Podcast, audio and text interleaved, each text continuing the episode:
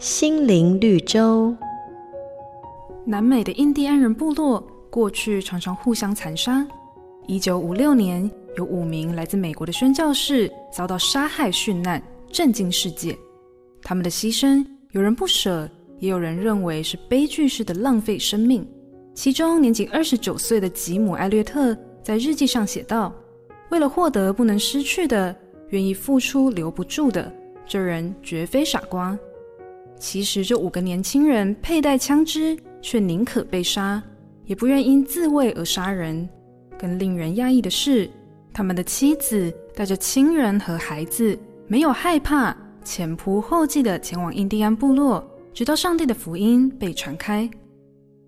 两千多年前，耶稣是上帝派到地上来的宣教士。他曾说：“我实实在在地告诉你们，一粒麦子不落在地里死了，仍旧是一粒；若是死了，就结出许多子粒来。”过去失去生命的宣教士，让印第安人认识上帝，得到永恒的祝福。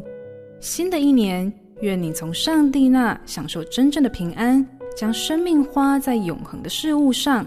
活出上帝喜悦、充满价值的生命。每个打动人心的故事，都是驱使我们改变、让我们成长的力量。如果你喜欢我们的节目，请帮我们分享给你的朋友，也别忘了按下订阅，避免错过之后精彩的内容。瑞园银楼与您共享丰富心灵的泉源之旅。